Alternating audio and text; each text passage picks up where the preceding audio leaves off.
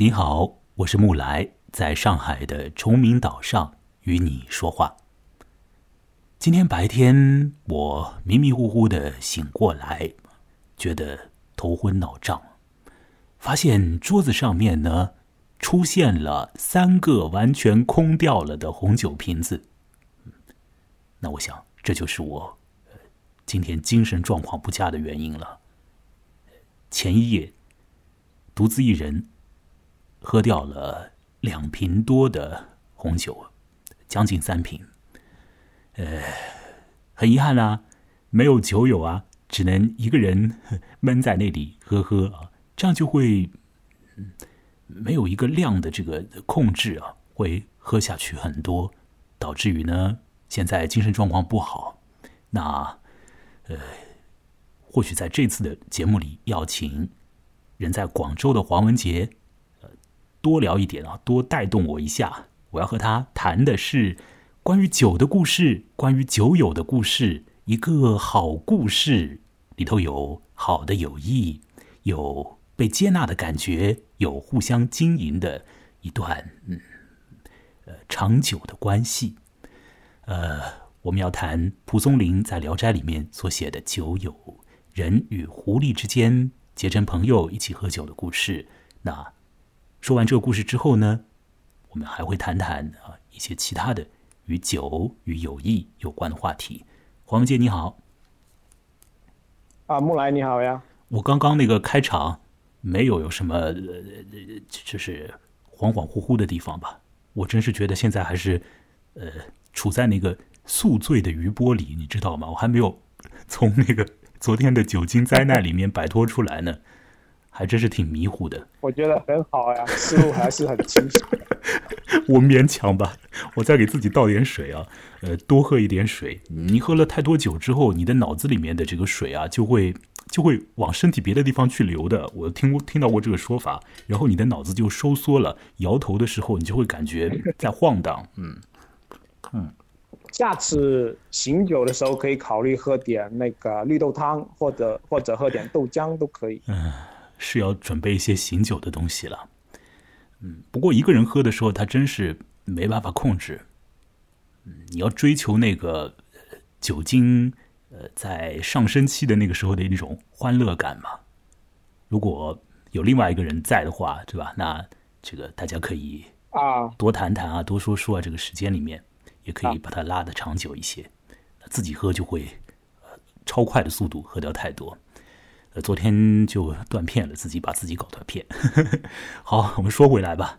呃，说酒友，说酒友，蒲松龄的酒友，这是由你推荐的故事啊。嗯，你推荐给了我蒲松龄的酒友和另外一个，就是我们上一回所谈的那个胡四相公。酒友与胡四相公之中都有狐狸，都有呃呃化身为男性俊美男性的狐狸啊。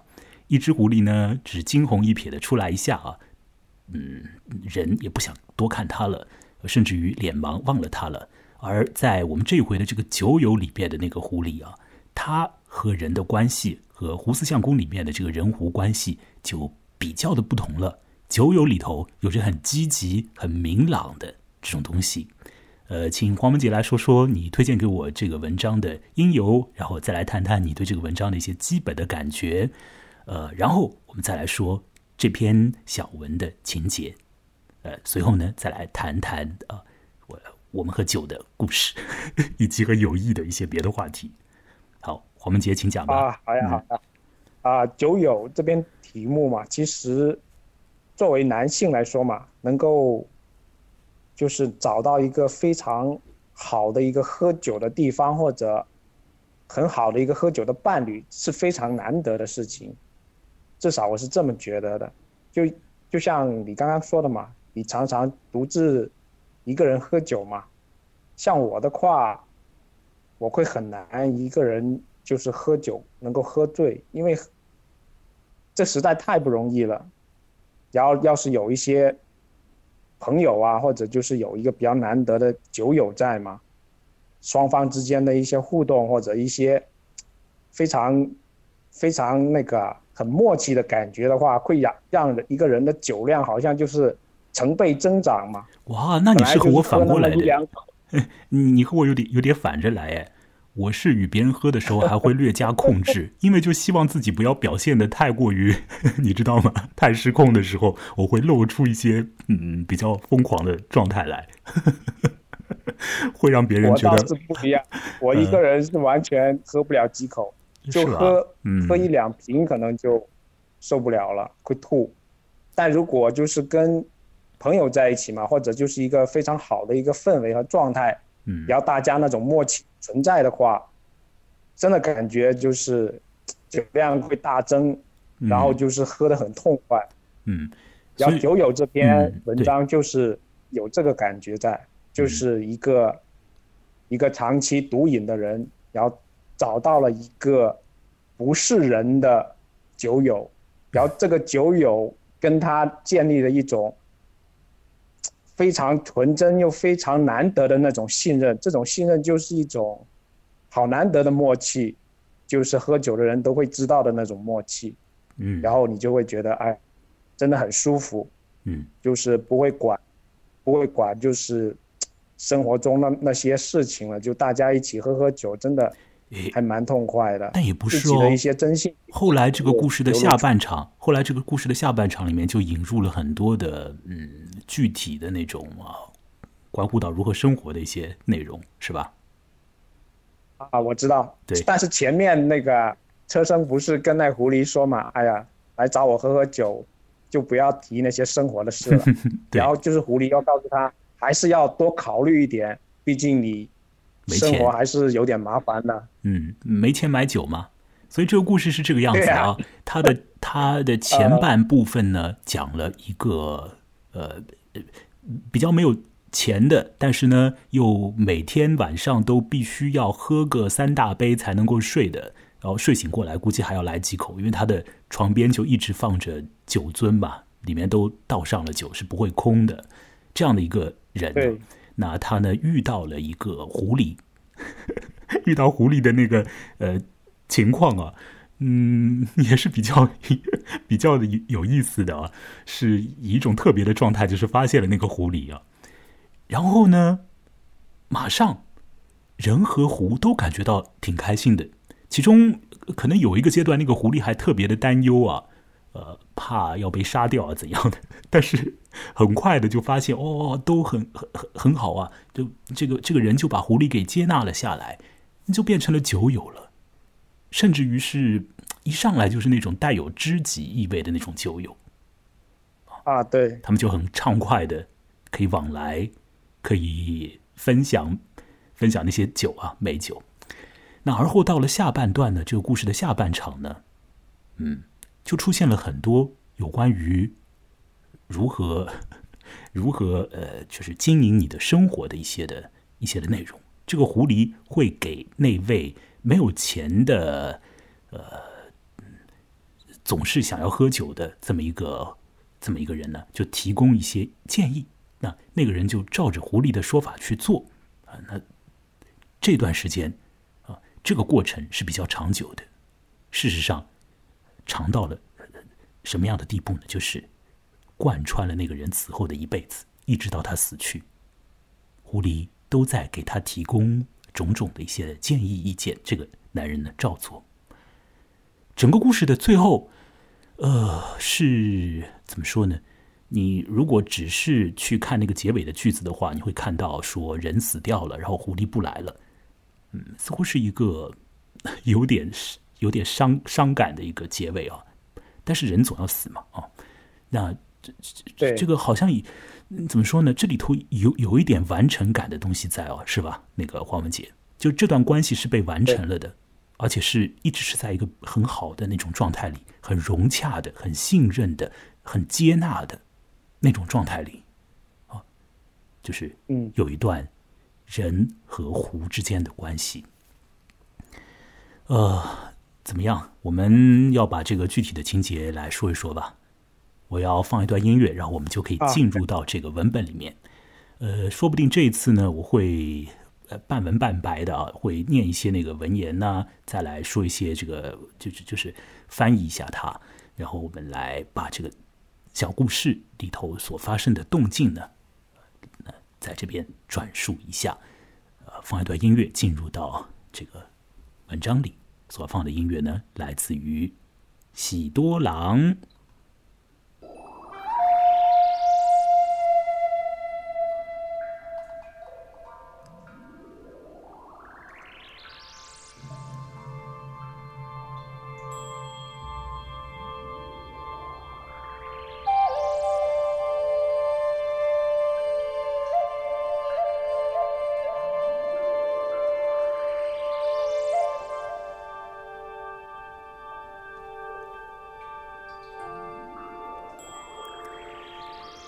有一位姓车的念书人，家中没有什么钞票，但是却沉迷于酒精。到了夜里呢，他非得要灌下三大满杯，才能够上床去歇息的。他的床头放着酒樽，嗯，那里总是盛着酒。有一天的夜晚。这位车身睡醒过来，转侧之间呢，感觉到似乎有一个人在和他一块儿睡觉啊，好奇怪。嗯，这个车身想，那莫非是身上的什么衣服啊、被褥啊之类的东西落下来喽？摸一摸，毛茸茸的，像是一只猫，又好像呢。要比一般的猫儿大那么一点，就点起蜡烛看，哦呦，是狐狸耶，狐爷。这个狐啊，酣醉而犬卧，睡得沉沉的。那车身再看看他床头的那酒瓶，酒瓶空掉了。车身就笑了，说：“此我酒友也。”车身不忍心惊动那只酣睡之中的狐狸，就打了衣服和被子盖在他的身上，与之共寝，还呃没有熄灭蜡烛，想要看看接下来会出现什么样子的变化。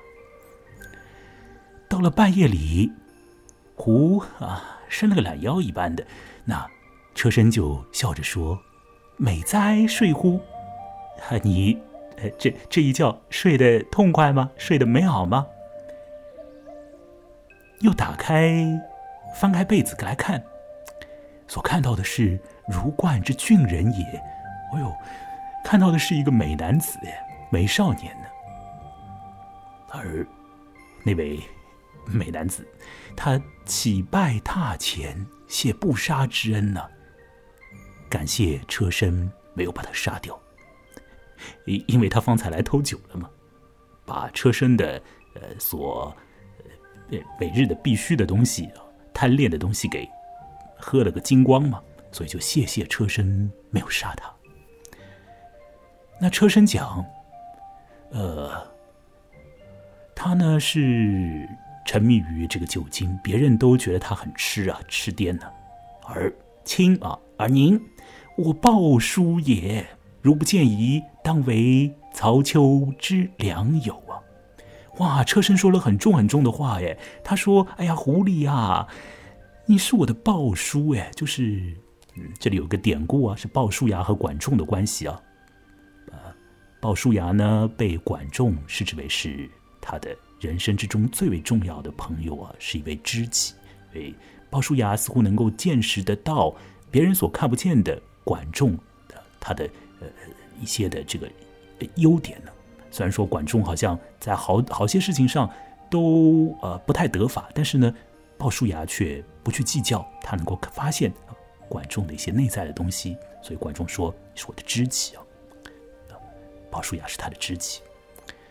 那这位车身居然把哎那个狐狸精称之为是他的鲍叔，还说如果没有什么问题的话。那你就做我的喝酒的好朋友。接下来呢，车身夜灯塔父亲什么意思啊？就是把那毛茸茸的狐狸啊拽过来，把你拉到我的床榻上面，咱们一起继续睡觉，并且说你可以常来哦，不要有什么怀疑和芥蒂，常来常来。狐狸就说好。车身醒过来的时候，发现，嗯，狐狸已经消失不见了。他就准备好了好久，专门的等待这个狐狸再次光临他的宅子。果然呢，到了那天的晚上啊，狐狸就又回来了。这个狐狸啊，它量豪啊，非常的善于饮酒啊。有豪量，然后呢还善邪，哎，讲话挺诙谐的，行动举止也挺好玩的。于是啊，这一狐一人呢，就相见恨晚呐。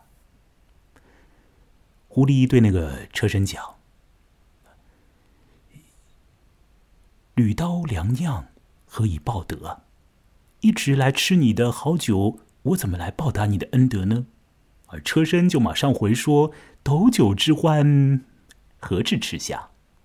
不用去想他嘛，这个有什么大不了的？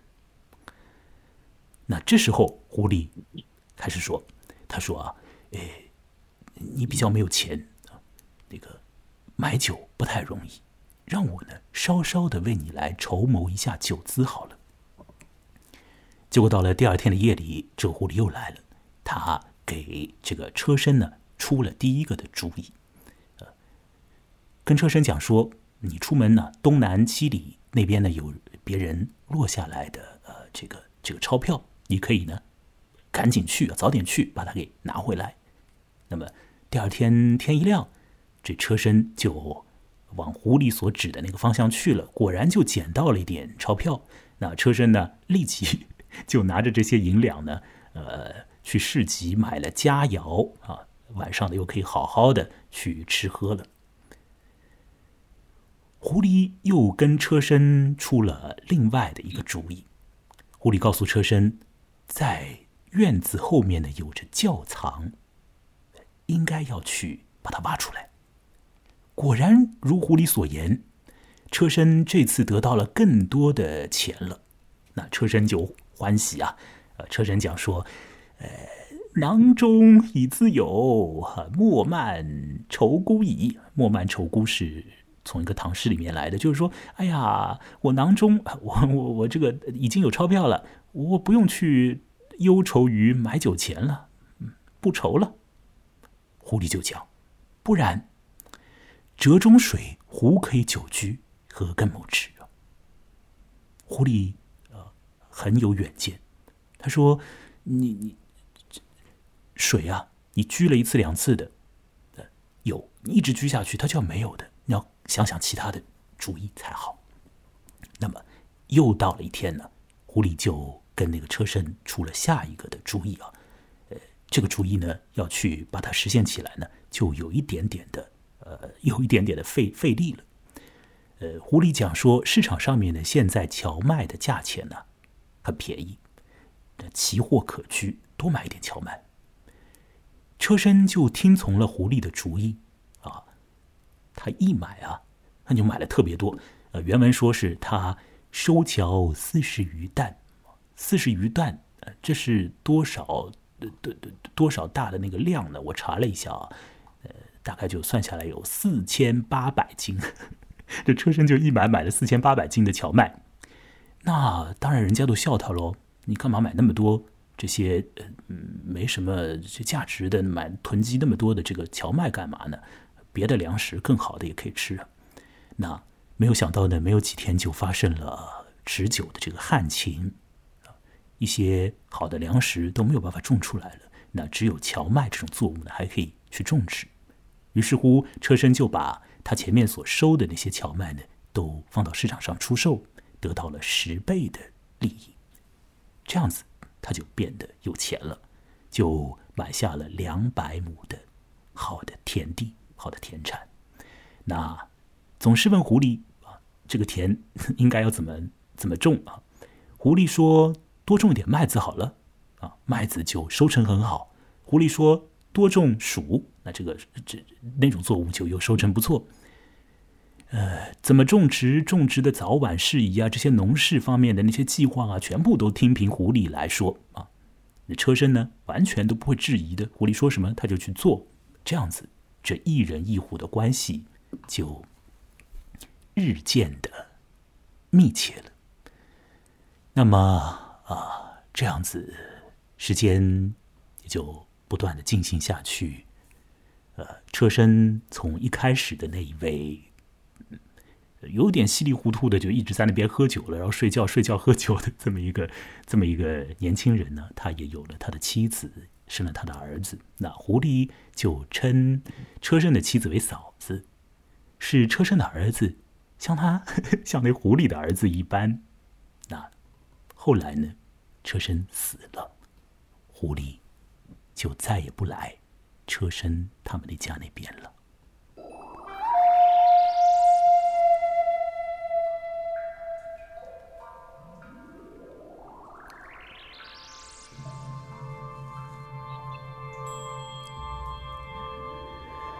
好啦，黄文杰，你还在吗？啊，在的。我已经把这个故事给说好了，现在咱们就可以来说说这故事里面我们各自所发现的一些。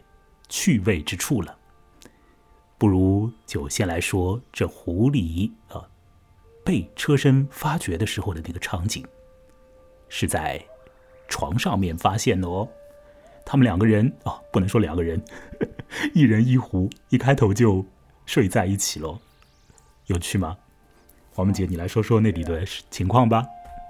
嗯，稍微等一下，好，请开始讲吧。好呀，嗯。他们相见的那个场景，哈，请说。啊，就反正特别吸引我的一点嘛，就车身他本来就是已经喝醉睡着了嘛，然后他一醒过来，他的手可能就摸到了那个狐狸嘛，然后原文用的是毛毛茸茸，然后视猫而惧嘛，就古代也没有电灯什么的，应该是一片黑暗的状态。然后一个人摸到那种，就毛茸茸、视猫而惧的那种物体的时候，一般人我觉得应该不会那么从容吧。但是车身，我觉得这里真的是让我，真是太羡慕他这种人的性情了。就是他一点都不心惊，哎，是。然后起来的时候，一起来的时候一点灯，他不是先去看那个情况，而是先去看自己的酒杯。然后一看酒杯空了，就马上，他不是想那个别的事情，而是想，哎呀，这原来是我的酒友啊。嗯，我觉得这，这真的是让我挺羡慕的。你挺羡慕喝酒的朋友。你你你羡慕什么？你羡慕车身的那种性情吗？还是他？对，羡慕他这种性情。嗯，不过那个也有可能是他进入到了一个沉醉的那种酒醉的状态了吧，所以摸到了一个。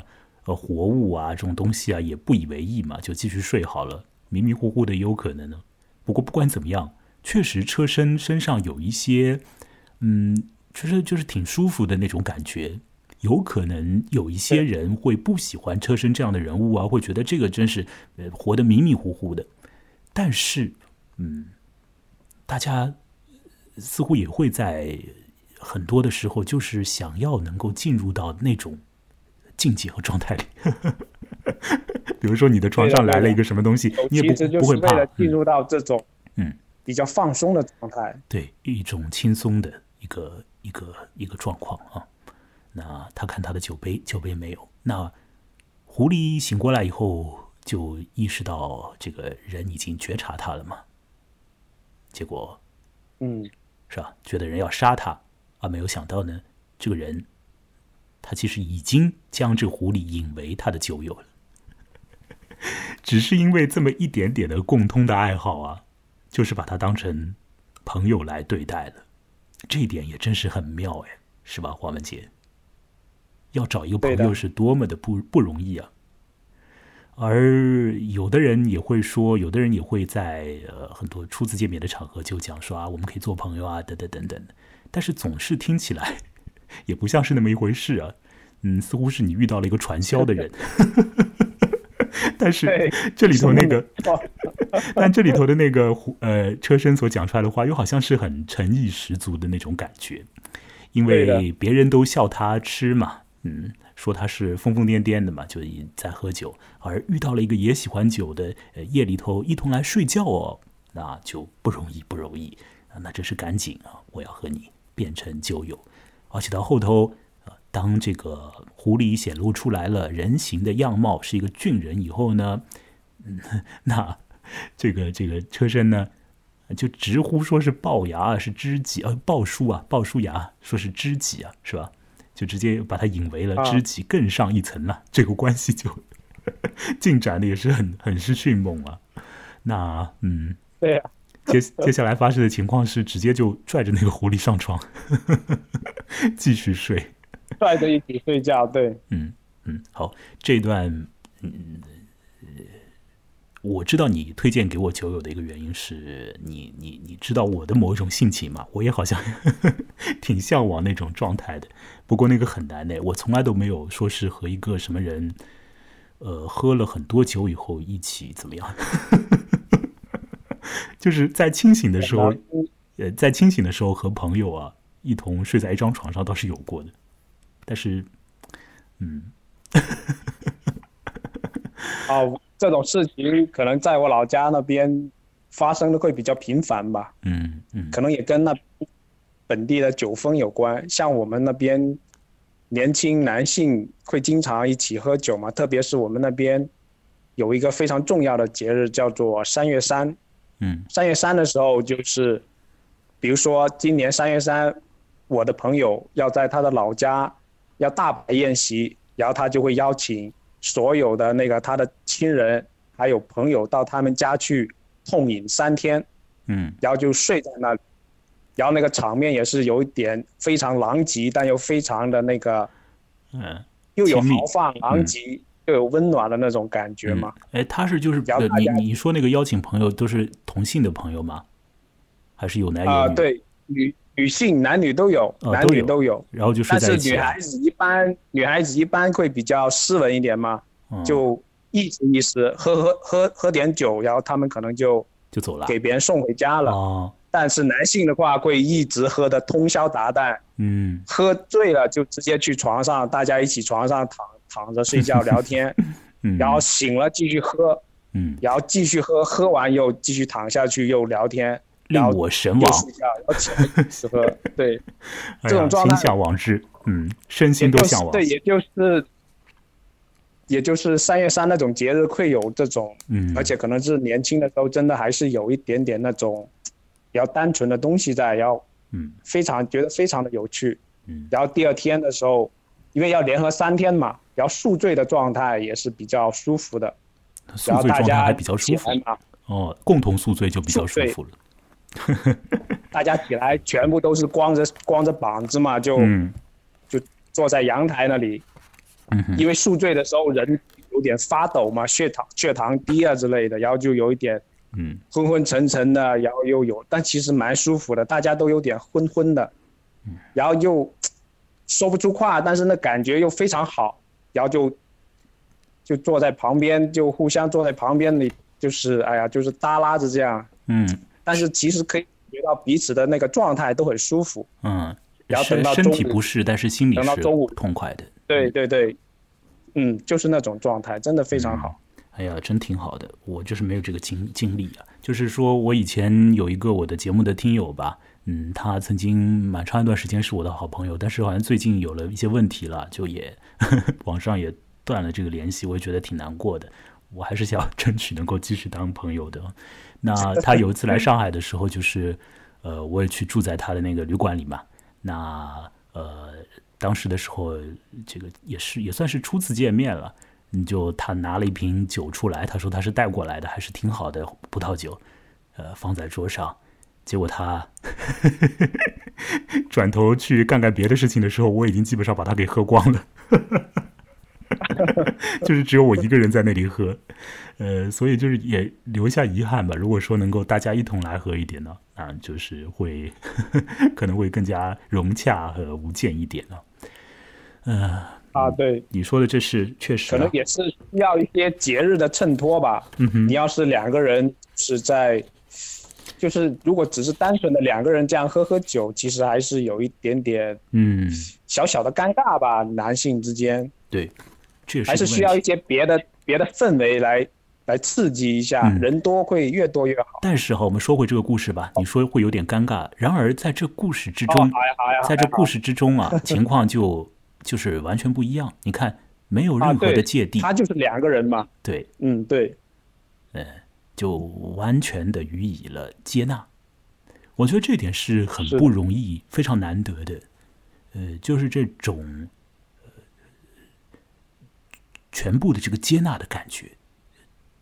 而且是带有这种身体性的这种接纳的，你不能说啊，我你我就是和你心意相通了，但是你走过来的时候，我还跟你说，你你你跟我保持一点距离，保持咱们保持社交距离。对对，这个 真的很重要。但我觉得我和你的心，我和你的脑波是通的，没有用的。对对，还是要有这种身心啊，某种程度上是真的是有这种互动的关联的。呃，他们不会被分的那么开的。所以这段里面呢，这个酒友啊。呃，酒友关系的建立啊，是很美好的。这之中也有一点点这种呃，有种呃，就是好玩的这个状态。比如说摸到一只像是猫一样的东西啊，还挺好玩的。你说到说是这个人当时的时候有可能会心里慌，然后他没有慌。但是你看文字的时候，其实是呃。挺好，挺挺逗的那种文字，融融有物啊，似猫而聚啊，是蛮 蛮有意思的那个感觉啊，是一种有有一种趣味在这里头的。到他那个蒲松龄，他并没有制造出来任何让你就是心里发慌发颤的东西啊，都是挺挺可爱的，是惊悚的啊，对对对对，没有任何惊悚啊。好，那么我们且往下说，接下来就要说到啊，在清醒的时候不得不面对的问题，那就是。哪里来钱买美酒哟？这酒是天天都要喝，可是这钱是越用越少啊！这如何是好啊？聪明若狐狸就要出主意了，而啊，对狐狸所出的主意呢，嗯，你细看一下，是会觉得蛮有味道的。如果这些主意里面的次序啊，做一些颠倒，有可能。这一人一壶之间的关系，他们的走向会有一点点不同的。狐狸没有在一开头就建议呃那个男人去什么做农事活动啊，或者去做一点小生意啊之类的，而是呢直接让他呃去捡钱。直接让他做了一件最最容易的举手之劳的事情，就是你第二天天亮，你早点起来，早点起来，你起得晚了，别人捡掉了，你早早点起来去捡呢，非常非常容易，去捡一捡就有钱了。啊，捡到钱之后就花掉，至少花了一部分呢。随后，狐狸的第二个建议就稍微要费点力气，就是说你去呃把呃地底下的东西啊给挖掘出来。这就没有捡钱那么容易喽，那是要费体力的哦。那这位车身，呃，也是照做了，那得到的钱就更多了，那当然更加快乐啊。这个时候，车身就觉得啊，从此以后，酒钱永远都有了，永远有了，这个解决了问题。那狐狸说：“哎呀，你真是，这怎么可能这样的？这绝对不会解决嘛。那一定要找一个更为长久的计划嘛。”那直到这个时候，狐狸才。讲出了一个与与长久的那个钞票的来源有关的一个方式啊，呃，就是去做一点买卖，去囤积一点期货。那这个期货呢，其实在当时那时候听起来也真是不奇啊，就是一些荞麦嘛。那这个人呢，车身也是完全的信赖狐狸，他也就言听计从啊，这个就就是就是照做啊。那么就是呃，在一段时间以后啊。在别人非议他、笑话他以后，他得到了十倍的利息，有了田产了。那到这时候呢？那你有了田，那当然就要种田了喽。那就这个样子的时候呢，这个状态之下呢，嗯，你的呃生活的呃就有了一个有了一个依傍，是吧？嗯，这个酒钱自然也就不愁了。而狐狸又是一个善于。去啊，做那种农事安排的狐狸，他有很很很得法在那个方面，知道什么时候该种什么东西，知道哪一年种什么东西更巧妙一些，所以这样子的话呢，就是岁岁年年这一人一壶啊，都可以有钱买酒，都可以啊，在好些好些个夜晚，几百、上千甚至更多的夜晚，都可以一起来豪饮啊，呃，也都可以一起来睡在一起啊，是吧？那这个车身也从一位本身有点稀里糊涂的那种感觉的，呃，起码来说，这个文本里面只告诉我们说他就是喜欢喝酒，没有讲他别的方面的一些一些行为啊，好像这个人就是人生的这核心就是在那儿喝喝喝。那么从那样的一个 有一点小迷糊的状态里头呢，也就走出来，呃，在社会上面有了一个。比较好的立足啊，就是可以立足了，并且还立得很稳的，也娶妻生子啊，这故事呢就走向圆满。而在这个圆满的状态啊，那最后这个人死掉以后呢，这狐也不来了。虽然说前面狐把车身的妻子叫做嫂子，把他的儿子视为自己的呃狐狸儿子，但是当他的好朋友，他的酒友故去之后，这狐狸也没有来找他的嫂子和他的儿子（ 打引号的）。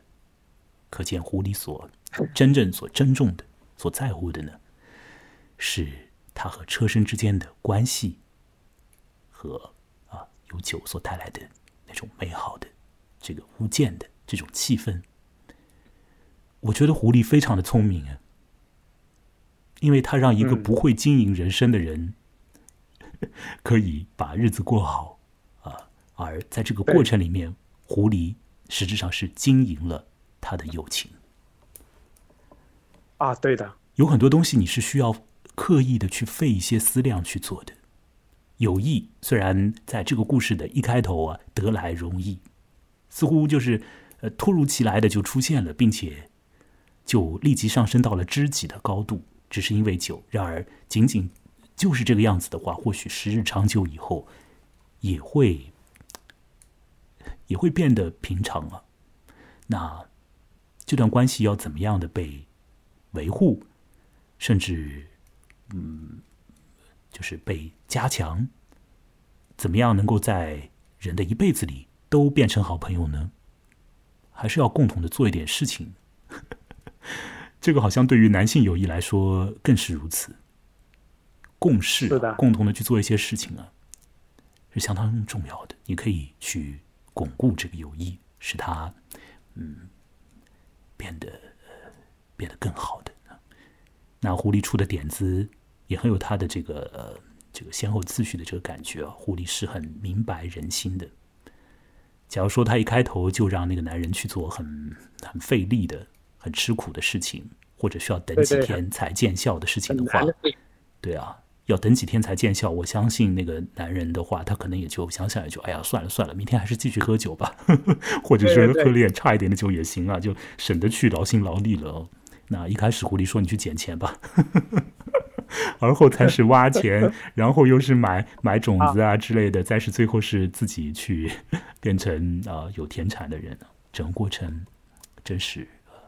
非常的妙，狐狸这样子的狐狸，我们怎么遇不到呢？我等一下打开门看看我家的狗有没有变成一个俊朗的人吧。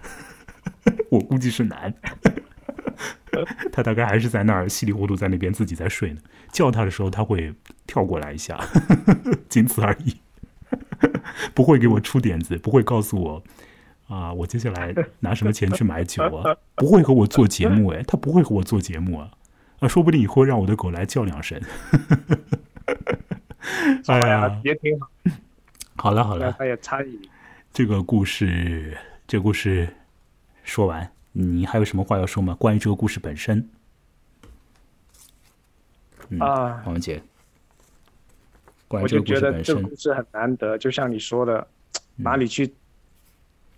就是狐狸和车身，哪一个都非常难得，真的。嗯，车身怎么难得了？对于狐狸来说，我想，呃呃，我想对于车身来讲的话，那狐狸难得，这是绝对的，大家明明可见。但是对于狐狸来说，这车身难得这件事情怎么讲？你来可以说两句吗？因为这一点的话，倒也是可以和我们上次所聊的那个狐狸和人的故事啊，就是胡四相公有一点的牵连呢，是吧？好像狐狸啊，就是很看重和人的关系。你可以来多说几句吗？啊，如果。就是如果听众有看过上一期的节目的话，就是胡氏相公和里面他的酒友嘛，那个张须之间的关系，像那个张须那个人嘛，他可能就是有一点，就是有过有点知识，又有点做派，但他其实非常造作，就他很多事情他都是有一些。就想要做出一个姿态出来的一个状态，他并不是一个很标很单纯的酒友，但车身我觉得他这个人就是一个很单纯的、很纯粹的一个人。嗯，他没有很多那种，就是外外加给他的那种做派嘛，他身上一点做派都没有，像这种就非常自然的那种状态，然后我觉得。跟喝酒有关的话，就是如果是喝酒的话，最好是这种最自然的状态是最好的。你想找一个酒友的话，最好是这种最自然的状态，不然的话，你就是一个喝酒的人。你要是有太多外加的东西，不管是他是非常有智慧的、非常仁慈的，还是非常呃非常仁爱的，怎么样的，我觉得都是累赘来的，还不如这个车身。车身就是因为他。身上什么都没有，所以他反而就是一个最佳酒友，就是非常纯粹。啊，所以你觉得对于那个狐狸来说，就是对于酒友里头的那只聪明的、智慧的狐狸来讲的话，车身是难能可贵的，很不容易遇到的。呃，我要来说，我的想法是说，对，因为狐狸它太聪明了，它不需要跟一个聪明。没有这个，胡四相公里面的张须一不聪明嘛？他也不聪明嘛？他也是一个啊，我知道，没有什么聪明感，做派。我我要说，酒友就是两个字嘛，有酒有友啊，这两个字，你你可以把它略微把它分开来一点呢，当中加一个间隙来看的。酒，嗯，我们中国人对于酒所要有的那个想象啊，所希望有的那种饮酒的那个状态，如你所言呢，是会要很舒服，要很嗯，没有这种一些外加的东西。呃，如果有太多外加的东西进来的话，它变成一个局，变成一个想要去通过酒去谋求一些什么东西，那那这件事情就很没有意味了，很没有意思，是吧？对对。那但是你再看看这个“友”字啊，嗯，这“友”啊就涉及到友谊的这个关系，友谊的关系，我们也不能够只看酒，还要看看友啊，这是这里头是有有这个很重的一个呃探讨的，关于朋友是什么样的一个感觉，关于交朋友是怎么一回事情。我想在这个酒友里头，呃，所给出来的这样的一个例子，是一种会让人呢很快的，就是将对方身心接纳的那个感觉。啊，对对对，并且呢，并且呢，是一个是一个什么呢？就是是一个有一点点的这个封闭度的感觉。就是说，我在和你交朋友啊，请注意是我在和你交朋友，然后我们很好啊，因为我们有一个共同的点。这一点是别人没有的，别人呃都觉得喝酒不是一件什么样的好事，然后你狐狸来喝了一点酒，然后我就我就立即就觉得说，在这一点上我和你是呃有着相通之处，然后我们就封闭起来，变成一对一的好朋友。回过头来看一看，在胡四相公里面，呃，那个张须一，他虽然在和一个隐形的狐狸。以及这个狐狸的其他小狐狸一起打交道，一起喝酒，但是张须一却还是心里头想着，就是什么城中还有一个老女人，她家中也似乎有一个狐狸，想要去一见究竟。嗯，张须一和胡四相公里面的那个狐狸啊，他们之间其实没有什么样的这样的一个很亲密的这种友谊的一个关联。对他们之间，甚至于好像也没有任何共通之处。没有任何共同之处，找不到那个点在哪儿。啊，而在这次我们所讲的酒友里面，局面就完全的不同。就是因为酒这件事情，呃，或许一人一壶都喜欢酒这个物体，都喜欢这种食粮，都喜欢这个酒的氛 围，都喜欢喝完了以后大家一起，呃，就是睡一下。那他们就形成了一个既亲密又无间，然后呢，是一个有一点点就是很很呃专属的那种专一的那个感觉。这里头有一点点和爱情有一点点的相关联的，有一点点的那个相相通的相近的一个地方。所以，如果你 要把它扯成是同性恋故事的话，或许也可以。呃。有一点点那样的 情愫在啊，但但这个呃，古代也可能不讲这些事情，不去区别的那么那那么的那个分明啊。就是说我还是要说，有这件事情到底是怎么一回事情？这个值得我们常常的想一想，到底什么样的才是叫做朋友，才是叫做友谊？就友谊关系应当是如何的？呃，在现在的话，可能这更是一个问题。呃。好像要交一个朋友特别的简单轻巧嘛，微信上面加一加就变成朋友了一般，就变成好朋友了一样的。呃，我做节目有一段时间嘛，也更早先的节目都删掉了。呃，好早的时候就有一个人就来帮助我，呃，就也给过很多鼓励。那么是一个呃北京的一个一个人呢。呃，后来有一天，今年的时候，他又听到我的节目之后，他说：“哎呀，节目挺好的。”呃，他后来，嗯，不知道是高兴还是怎么回事，他就问了一句：“他说，那我是你的朋友吗？”我跟他说：“不是。”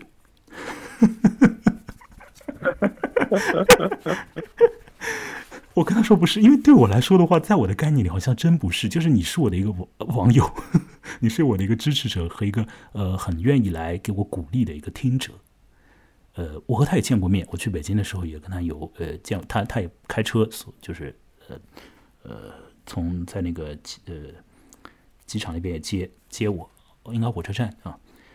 嗯，就是，但是我还是觉得没有这个，其实没有一个很 像是有这个酒这个物件来建立起来一个这样的那种有的那个关系，其实并没有的。所以我就很老实的就说了，不是。但是啊，我知道你你你你听我讲，就是还容不得我做破折号，后面加上解释，对方已经把我 啪嚓拉黑了，至少是把我取关了吧，应该是这样吧。然后我就再也联系不到他了。后来打他电话，他也不接。其实我后面要加一个破折号，然后做说明的。但是他听到不是。看到“不是”两个字的时候，立即就删掉了。你说现在这个友情、友谊的这个关系啊，人和人的关系还真是 啊，也蛮也蛮累的。啊，好，我们还是说说呃，说说轻松愉快的事情吧。嗯，好呀，好呀，好好，你再来说说你那边的饮酒文化吧。啊。还有我，因为你以前在酒吧里面也工作过嘛，你那时候在上海的酒吧里面当过一个不称职的酒保，也是一个稀里糊涂的酒保。然后我和你的呃见面的，就是在就是在你的工作场合见面的嘛。当时是我们共同的一个朋友，后来那个朋友和我关系 也几乎没有了。呃，那就是我们三个人嘛，就就见到了。然后你说我那时候给你留下的印象还不错，是吧？对啊。嗯嗯。我，你好像是说，就是好像我就是能能能聊得起来那种人嘛，是吧？你你能说几句吗？夸夸我吗？呃，反正你应该是我见过的人里面，嗯，就是条理性是应该我不能说最强啊，但起码是没有第二个比你更强的。什么什么性质？条理。调理性意思是那那种，就是语言方面的调理性啊，啊，就跟你说话，就是你能说的非常的准确，像这个我是完全做不到的，我只能是用一些很含糊的语言来跟你交谈，而且我觉得你也很好，真是也挺好的，也非常难得。你说我也找不到人一起聊，羡慕的，我找不到人一起聊的。嗯，嗯但是我不是因为找不到人一起聊才觉得你很好，因为你你就是很好，可以让我和你一起来聊这些，聊这些东西。嗯，真的非常难的。嗯，和一些人聊这些故事要吵起来的，有一点点的意见不合，或者有一点点的看到的内容似乎不太一样的地方，就会争执起来的，然后就没完没了纠结在那里，就 没办法进行的。但是我和你可以很顺利的就是这样啊，呃，虽然说今天我还是处于一种脑浊的状态，处于宿醉的余波之中，不够清醒，但是好像我们聊的还是很很快乐的嘛，那个感觉是吧？可能也跟题目有关吧。你快乐吗？现在酒友真的，嗯啊，我说你现在开心快乐吗？此时此刻还可以，虽然还没有喝酒，嗯。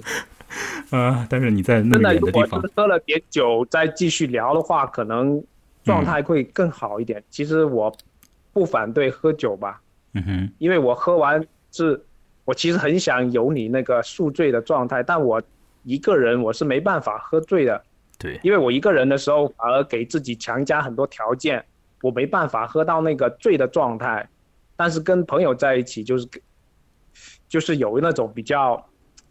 很很合心意的状态的时候，就能够喝到醉的状态，然后那个时候，感觉自己心里面那个我比较喜欢的，我那个性情会出来，嗯，然后我也觉得这个性情在朋友们面前也是我更想展露的一面嘛，嗯，呃，我要和你中和一下嘞，我自己一个人喝了很多的时候，会进入到一个令蛮多人是讨厌的这个状态里，就是我会变得很愤怒。要变得很愤怒的时候，就会讲出一些其实醒过来以后、清醒了以后都会觉得自己也怕的很的话。然后呢，有时候呢是私底下就是通过微信语音啊，哇啦哇啦不停的喊，呃，还对着很多就是其实平时呃生活里面关系可能也已已经有点远的人，还把他当成是很亲密的人那样去 说很多负面的话，而且有的时候都是骂别人，但是实质上是。其实我没有那么坏心，坏心了。我是想用一些刺激的这种方式，就是重新就是勾起那个大家，大家去更近一点的那个关系。但是现实里面就是很现实啊！你一旦说出那些狠话，别人就 气的不行了。对对对，就是所以还是要 对啊，那就很麻烦。所以我要控制一下，我就真是不能喝那么多了。对你跟我可能有点相反，真的，我是希望我自己能多喝醉一点，嗯，然后我是希望你要少喝醉一点。是要与别人在一起的时候，别与别人在一起的时候，我也希望能够有这个沉醉的状态嘛。嗯，我手上有本书叫《人造天堂》，由夏尔·波德莱尔所写，是一本小册子啊。这个我也看，哎，你看过？我是很早以前看了一点的。我很喜欢。我不太喜欢鸦片，但我觉得人造天堂，哎呀呀呀，酒嘛，知己呀，真的很好。我也要想，我也我真是没有没有知道你你也看过这本书啊，因为我正好我在桌上就是其实是垫那个垫那个话筒的有本这样的书，我本来不准备讲它的，嗯，这个书里头是这个样子的，呃，叫人造天堂嘛，它的大概意思是说用那种毒品，呃，具体而言是鸦片呐。大麻这种东西啊，制造出来的是一个虚幻的一个呃人造的一个假的一个天堂吧。你去了那里，实质上出来之后，你还是会很很很不舒服的。他对于那个大呃，对于大麻，对于这些东西是有一些他的意见的，还对于鸦片啊等等。但是他的前面的第一个呃部分里面讲到酒，对，讲到酒啊，这位夏尔波德莱尔就给出了很多这个赞许之词，是吧？就说酒这是好好好，我觉得也是这样的。嗯，而且它很重要的一点就是说，它也是把酒这个东西啊放在一种啊呃关系里面来谈的。就似乎酒可以让你自己显露出某一种的性情之后，你和别人的那个关系里面的这个张力会更足，然后会对对对，这种打交道会更加的那个亲密无间和融洽，这种友谊甚至于是超乎于友谊的东西，可以啊更有。